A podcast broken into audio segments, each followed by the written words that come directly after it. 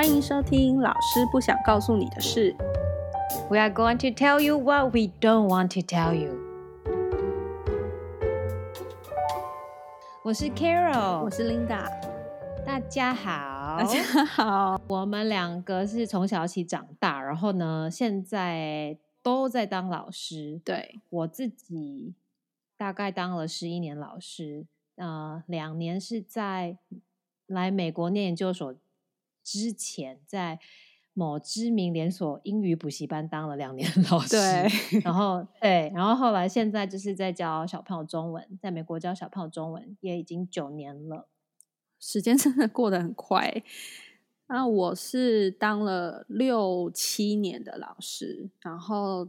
之前在台湾三年，就是教国高中生，后来就是到了日本的华侨学校，也是教中文，然后教了三年，然后现在是又回到台湾，然后再继续当老师这样子。嗯，对。然后就是我们两个常常好像都是我打电话给你，是不是？你好像很少就是我们会约嘛，就是如果说可能大概两个礼拜都没有消息，我也会问一下，好像有吧？对啦，对啦，我们两个会就是互相问说最近怎么样啊什么的，但是每次电话就是都是我去上班的路上，因为我上班大概要开一个多小时，然后就是会你说，哎，我正在吹头发，或者是我刚刚吹好头发的时候，然后就开始聊，但是大部分就几乎都是在讲学校的事情。对，因为就当老师，我觉得就是你的生活跟学校会有很多的重叠，就可能也不是我们刻意的，可是我们就是会有很多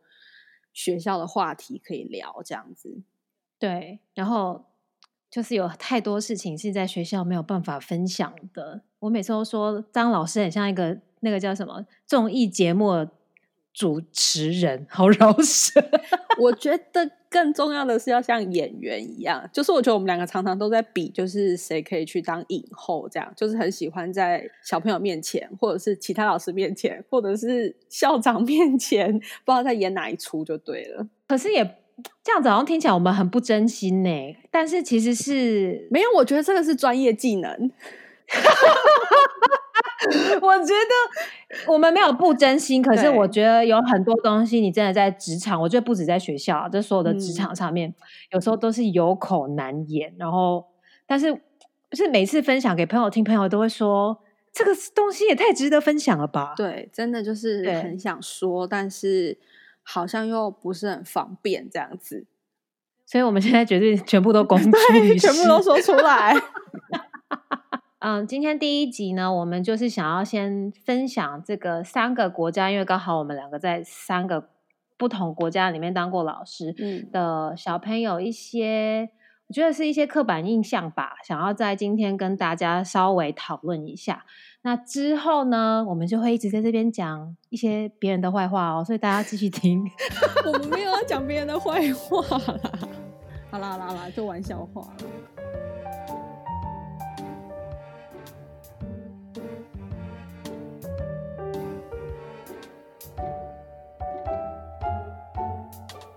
Carol，你在还没有去美国之前，其实你对美国的教育就是有一些，不管是你的想法还是别人给你的一些刻板印象，这样子。那我想，就是可能很多在台湾的人也都还是这样子嗯觉得。对，我觉得到现在还是很多人就是跟我当初来的时候一样，因为嗯，以前可能就是看电影吧，然后也听很多人说，就说啊，美国小孩就是下课没事做啊，他们就是在那个路上玩啊，公园玩，他们都不用写功课，然后就是自由奔放，想要做什么就做什么这样。结果就是很早放学，就是对他们一方面很早放学，呃，因为他们没有在学校午睡，我我们是需要在学校有午睡的这个东西，所以嗯我跟我的小朋友说，哎，你们知道老师以前在台湾啊，我们会在学校里面睡觉，他们就是一头雾水，就觉得说好，然后我就跟他们说，哦，我们可能就是五点半下课，他们就会觉得你们疯了，怎么可能五嗯。点半才下课？这个东西就是上课时数的确是这边短比较多，但是我觉得我来了之后，就发现其实美国小孩东西也没有少学，因为常常就是有妈妈就会说，哦，那个那个他四点半要踢足球，然后呢五点半呢要去那个练跆拳道，好，然后明天呢就是哦他要唱合唱团，唱完哦那个钢琴家就要来了，这样子，就其实我觉得好像不是我们想象的那样，而且这个好像不是种族，就是我看到。接触到不同种族的妈妈，其实都有类似的模式，就是好像不是我们当初我自己啦，当初在台湾的时候想象的，就是美国小朋友就是很 chill，回家就是看电视、打电动这样子。可是你刚刚讲的都还是比较偏才艺类或者是一些运动，那可是像台湾小朋友，就是也许他。五点多，五点四五点下课，他去补习班，又是在补，就是升学方面的补习，所以就是当然台湾还是会觉得说美国好像比较轻松，他们学的是不是比较轻松？他们有没有一些就是功课上面的？我自己的例子是，通常我遇到爸爸妈妈自己学历比较好的，像之前有一个妈妈。来，他不是亚洲人哦，因为可能大家就会问说啊，那个人是不是亚洲妈妈？所以他们对小孩其实都有这样的期许。他他不他不是，然后他就是先生是念那个哈佛的，他就跟我说，那时候他小孩他有三个小孩，然后一个是六岁，一个是四岁，另外一个好像才两岁，然后他就跟我说，我小孩以后一定要念 Harvard 这样子。然后你觉得，天对，然后他就说：“你觉得我应该做什么？”然后我就心想说：“我怎么知道？我又不是念哈佛的，我你又没有念哈佛。”可是他们也许有一种感觉，就是说：“哎，你们亚洲妈妈是，就是像我妈妈怎么训练我的，是不是我也可以这样子训练我的小孩？因为其实我们亚洲人的，嗯，这个教育方式在在外国人眼里看起来是的确比较虎视，所以。”其实我的确是遇过蛮多妈妈问我说啊，那你小时候是怎么样啊？怎么样怎么样？有没有用啊？所以这些小朋友，呃，就是他们放学，我觉得其实是蛮多。像 Kuman，我要打广告是不是？我是说真的，因为因为一开始小朋友跟我说他们去 Kuman 的时候，我不知道那个是什么东西，这样子。就是后来我就发现。一堆小孩都去 Kumon，在在写数学啊，然后在写啊，他们好像是在念那个好像是 reading 的东西，啊，对对对，有 reading，嗯，对，然后就是很多小朋友上这个。那另外一个比较流行的，其实是他们很喜欢请家教直接到家里，因为妈妈这样也就不用开车开来开去，因为嗯，这这这边大部分的，就是家庭也不太只会生一个小孩。那有时候小朋友再来再去，其实也是很麻烦，所以蛮多人其实也都是直接请家教进来家里教，就全包了就对了。对对对对对对对。反而我觉得在这边是比较全面性的，就是也有就家长也会顾到他们运动，然后还有学业，就跟我来之前的那个刻板印象完全是打破。美国的小孩其实也很忙，就对了，他们的。下课就是放学之后的时间，其实也是塞满的。他们超忙的，尤其是如果你有练那个运动的小朋友，他们就是他们每一个每一季都还不太一样。像有一些妈妈就是说，呃，夏季他们就是游泳这样子，然后就是有一个游泳队。然后呢，这个现在我们是秋季，秋季他们就是踢足球，然后换那个。呃，Christmas 之后呢，他们就会开始打棒球，嗯，就是每个 season 是不一样的运动。然后你通常你参加这个运动，如果你的队比较厉害的话，他们有时候常常星期一回来，我就说啊，你们周末做什么啊？他就说哦，我参加三场足球比赛，我快累死了。哎，我刚刚突然有一个想法，哎，就是因为台湾其实也是小朋友放学之后是塞得满满的，可是。我觉得这样听起来，台湾的选择应该是说父母会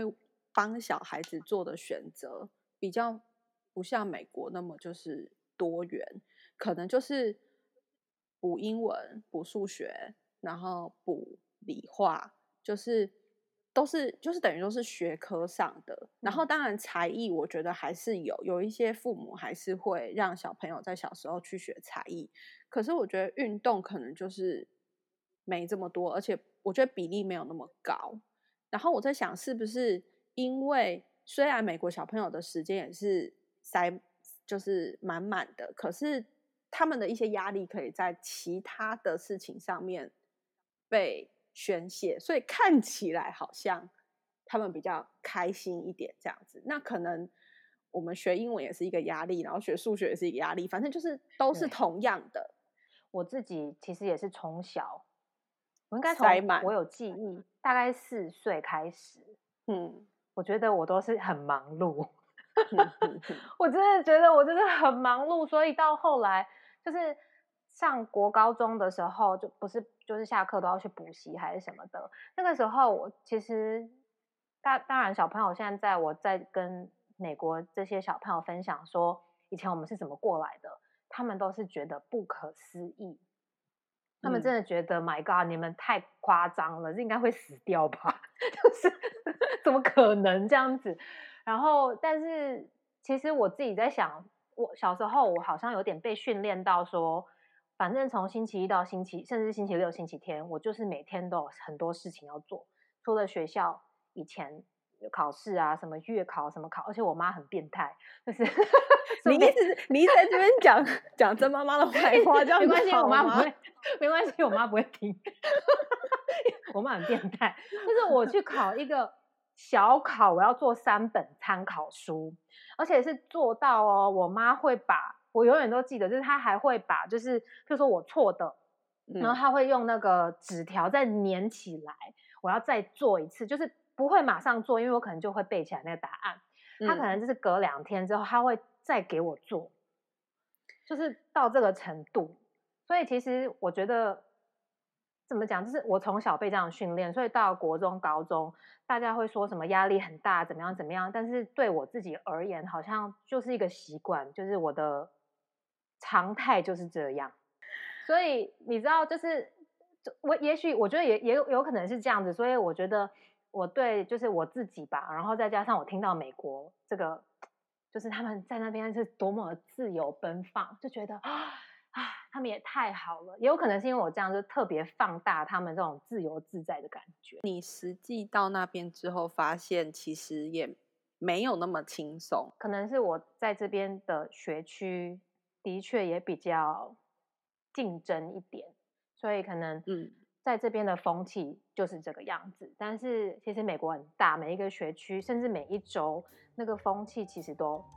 不太一样，所以这个就之后我们可以再讲学区的不同的时候再来讨论。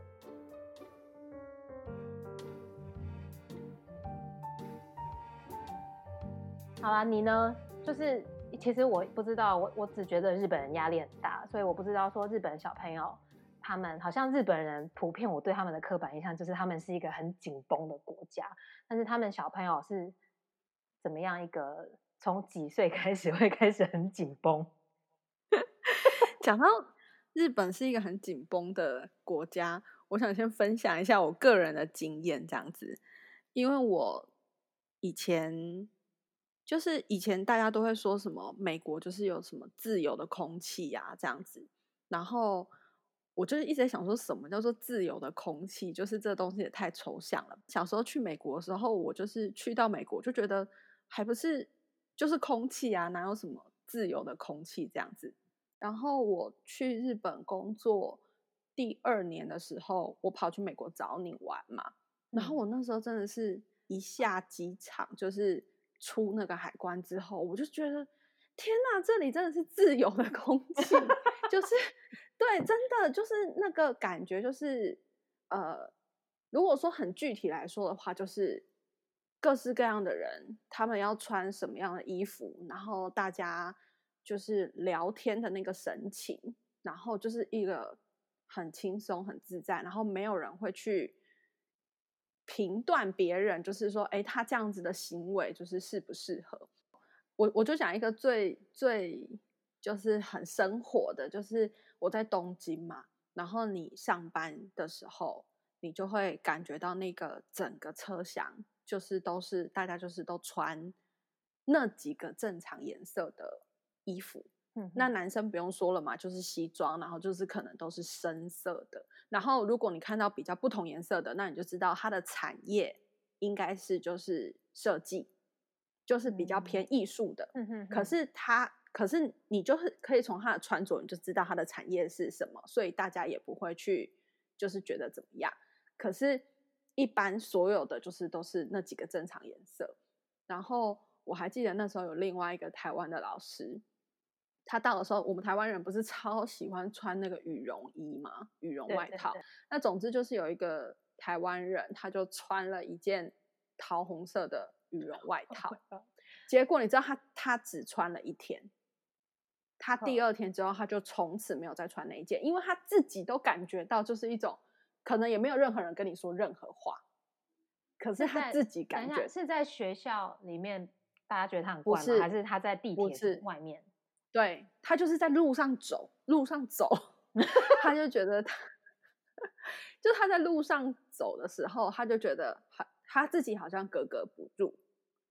所以就是嗯日本就是会有一种一种氛围，让你觉得就是你好像必须要做某些事，或者是必须要穿某些得体的衣服。好，为什么我会讲到有点扯很扯到这么远？就是因为我觉得日本的家长跟小孩也是这样，就是他们会有一种就是因为别的家的小孩在做某些事，所以我家的小孩也必须要去做某些事。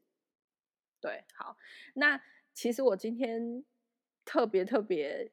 想要分享的，因为刚刚有那个三个小孩从小妈妈就要他，他就希望他们念哈佛嘛，这样。那其实日本的小孩呢，他们补习的时间呢，也是从幼稚园就开始。对你刚刚讲的，好像是也是最小的有两岁嘛。那他们其实，呃，我不知道大家可不可以想象，就是小学要考试，就是你要考试才能进小学。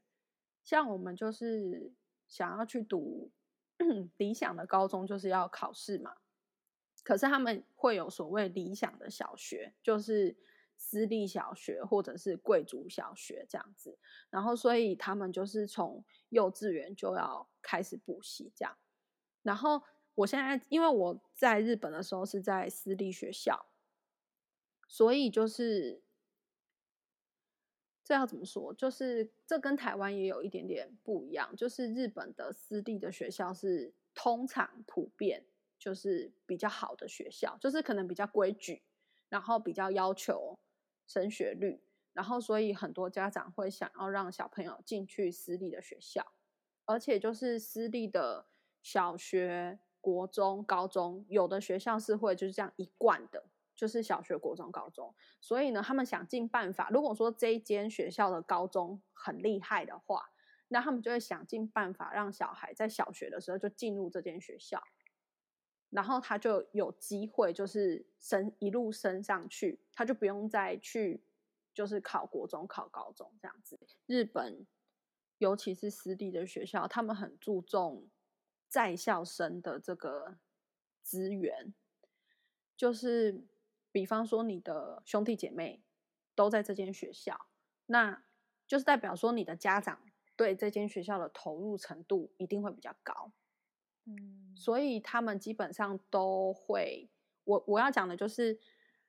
呃，你要考进去这个学校啊，通常第一次的考试都不是对外招考的，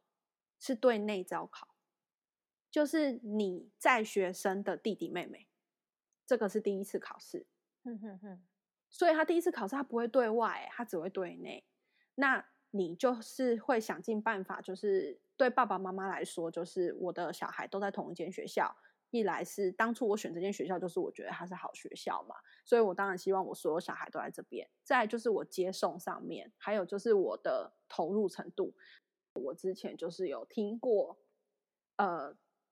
这个在校生的弟妹。他第一次招考的时候没有考上，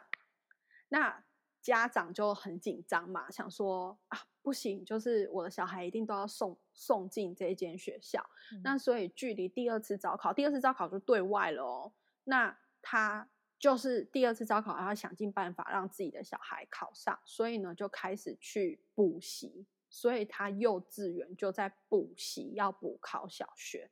然后大家不要觉得很简单，因为那个时候我有负责帮忙印。印那个试题，不是我出题啊，但就是负责印。我看那个试题，我真的觉得很难呢。就是我想说，幼稚园的小孩怎么会这些题目？它就是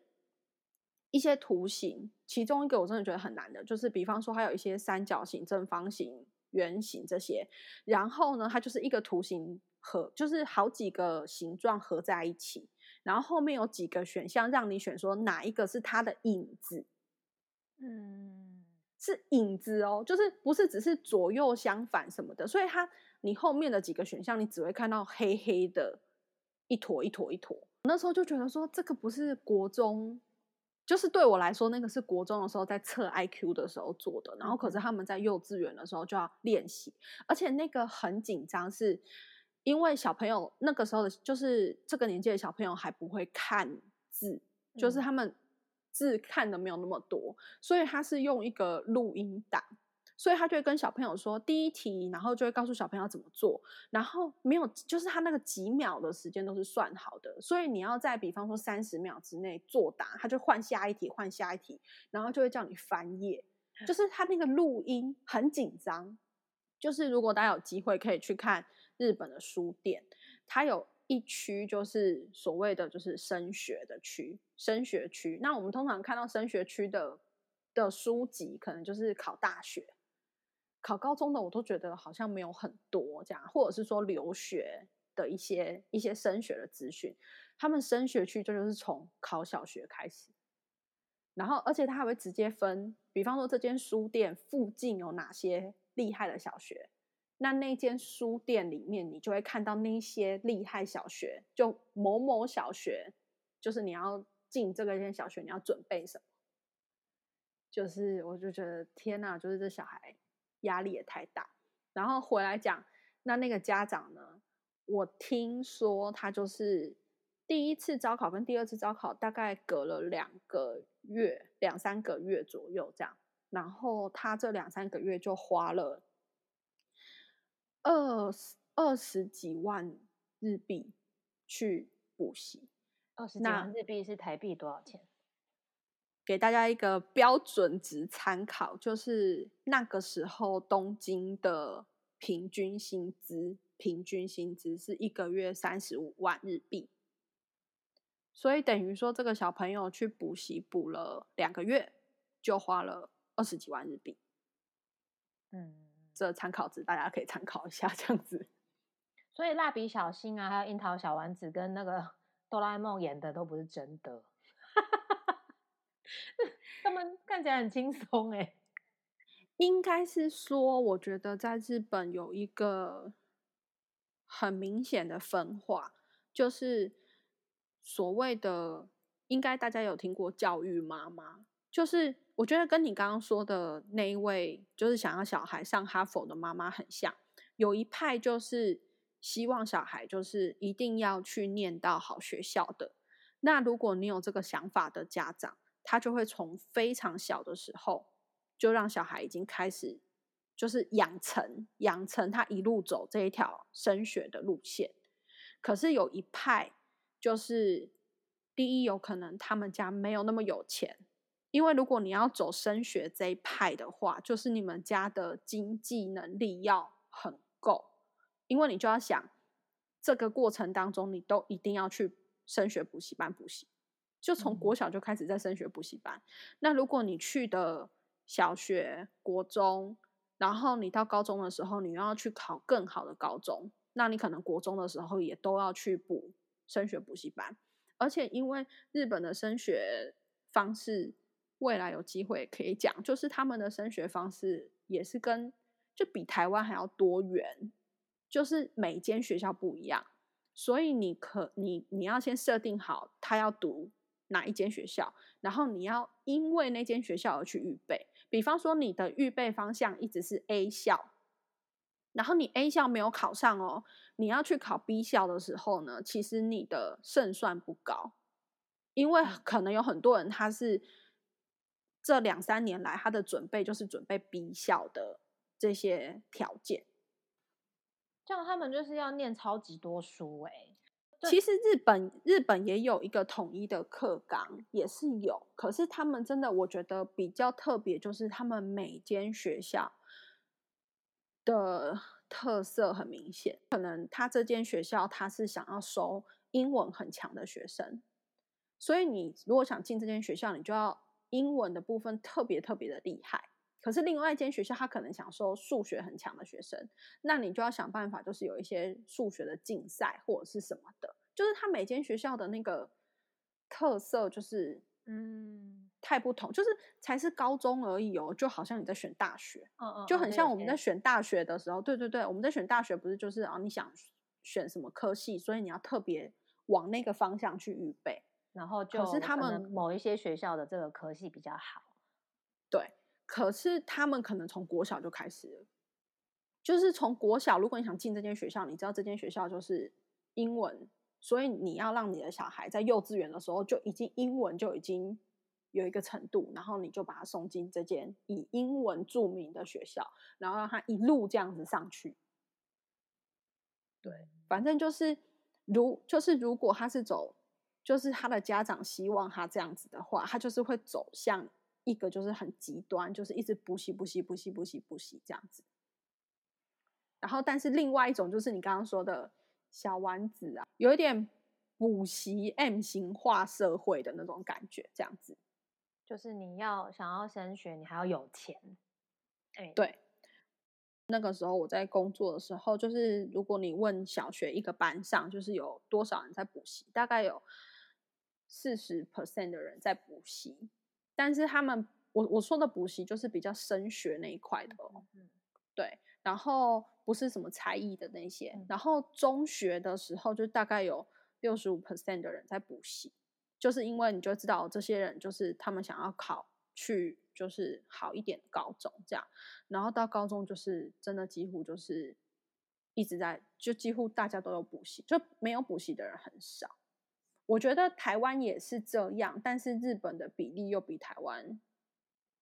高，这样。可是日本，尤其是日本高中哦，有一些日本高三的时候，高三的时候，学校有可能就是两点就放学，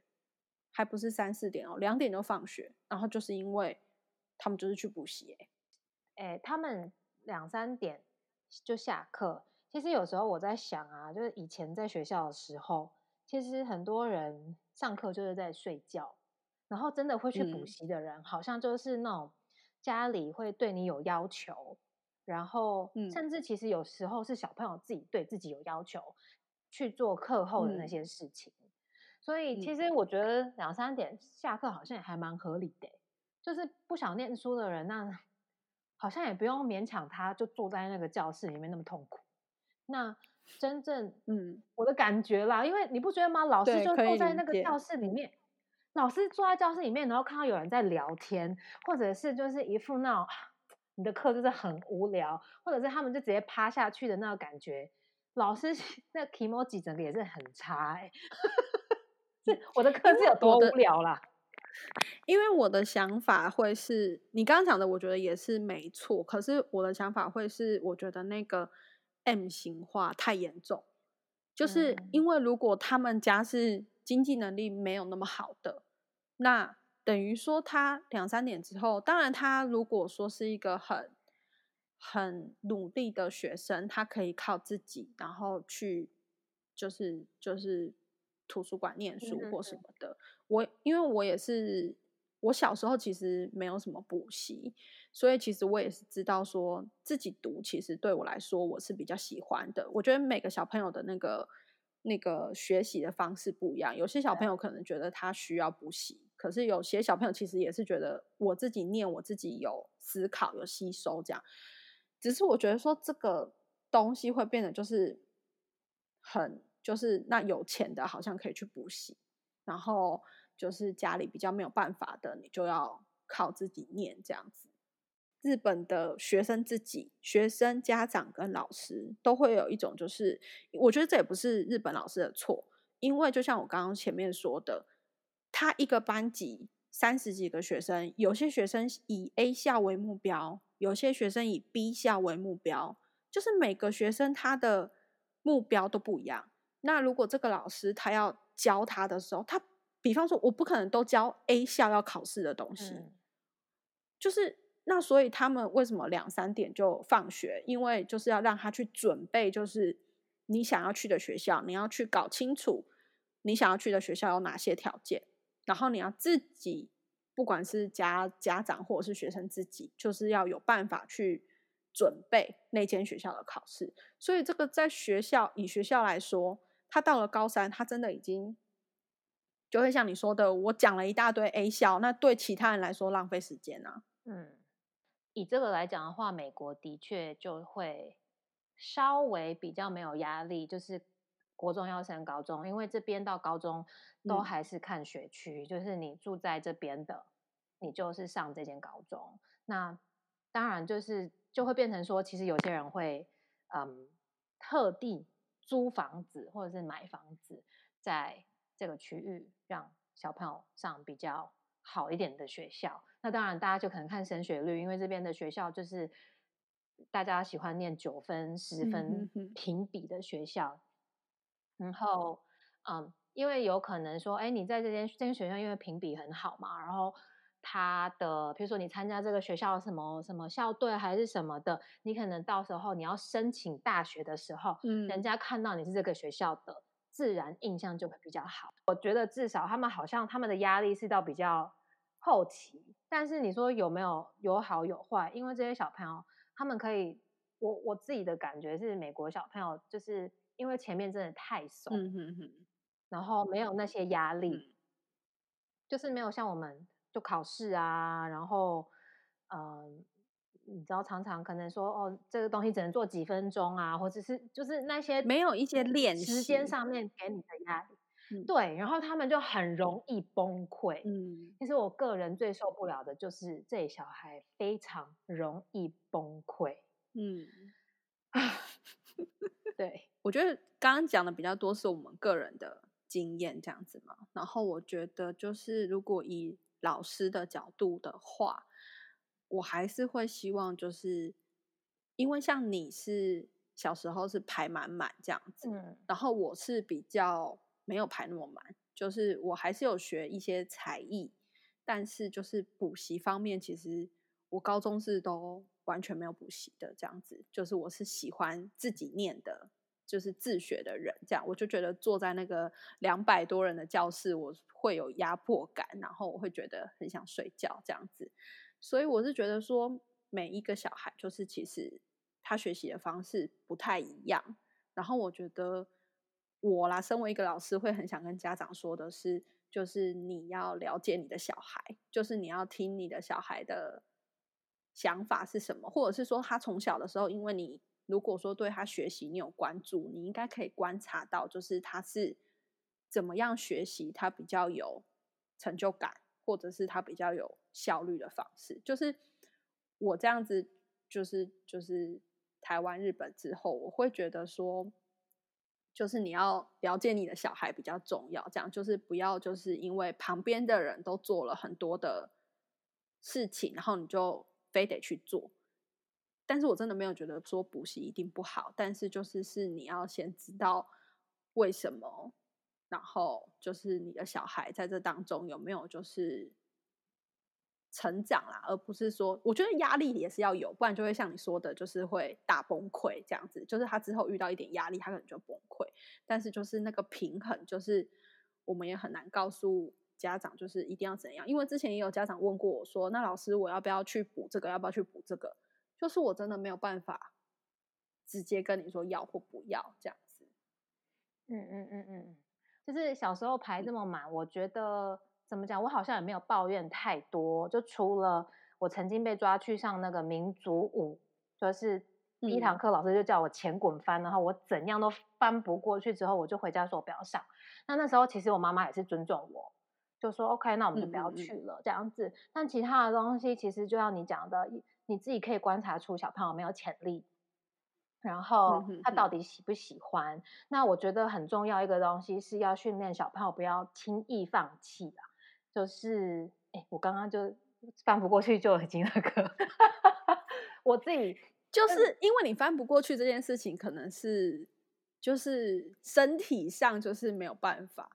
对，就是像以前可能唱歌啊，就是然后你要练书法啊那些东西，我都觉得我可以一直练习没有关系。但是那个那个身体要这样啪，然后就这样转过去，就像现在我去运动的时候，那个教练叫我要直接倒立，就是嗯没有办法，就我会有一个恐惧，应该这样讲这样子。那我觉得不管。像这些东西，我觉得小朋友小的时候是可以去多尝试，当然是说才艺这个东西可以多去尝试。那我我我另外想要呼吁妈妈们，因为我自己最大的一个，嗯，应该要怎么说？就是其实蛮多妈妈就会来问说，哎，那你觉得我小孩怎么样啊？然后你觉得我的小孩这个，你觉得他哪里有天分啊？或者是你觉得他以后那个中文会不会讲的很好？哦之前还有妈妈曾经跟我说，我就是要我小孩中文很流利，然后他要去那个华尔街上班，因为这样子呢，嗯，他英文、中文都会的话，他一定就是高人一等什么的。那我觉得很多妈妈